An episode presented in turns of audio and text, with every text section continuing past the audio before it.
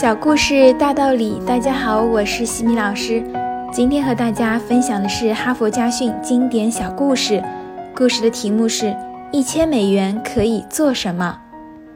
刚满十九岁、大学还没有上完的戴尔，靠出售电脑配件赚到了一千美元。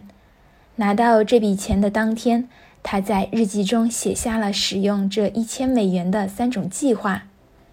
举办一次由所有好朋友参加的盛大酒会，买一辆二手福特轿车，成立一家电脑销售公司。经过反复思考，戴尔终于否定了前面两种方案，尽管他们是那么诱人。第二天，戴尔用这一千美元注册了公司，开始代销 IBM 电脑。两年后，他赚到了足够的钱，于是开始自己组装电脑。并推出了自有品牌。由于可以采用世界上各种电脑公司的配件，各个档次的用户都能够满足，戴尔电脑很快成为热销品牌。如今，戴尔电脑的销售额位居全球第二，利润额全球第一。戴尔的个人财富已经达到两百一十四点九亿美元，在全球富翁榜上排名第四。在全球最年轻的六位富翁中名列第一。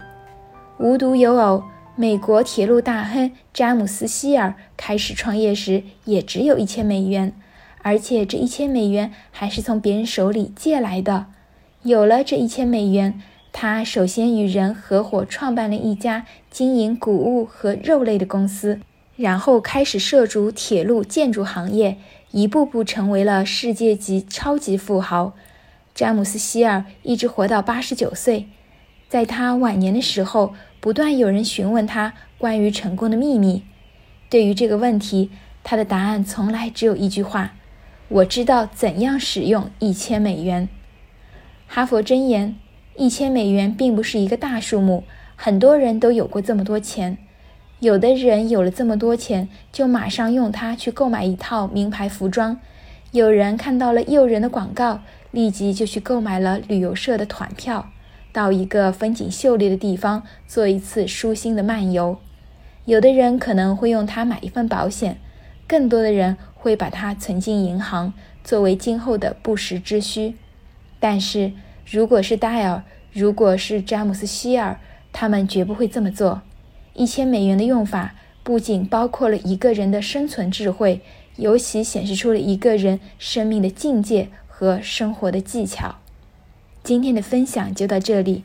如果你喜欢这个小故事，欢迎在评论区给到反馈意见。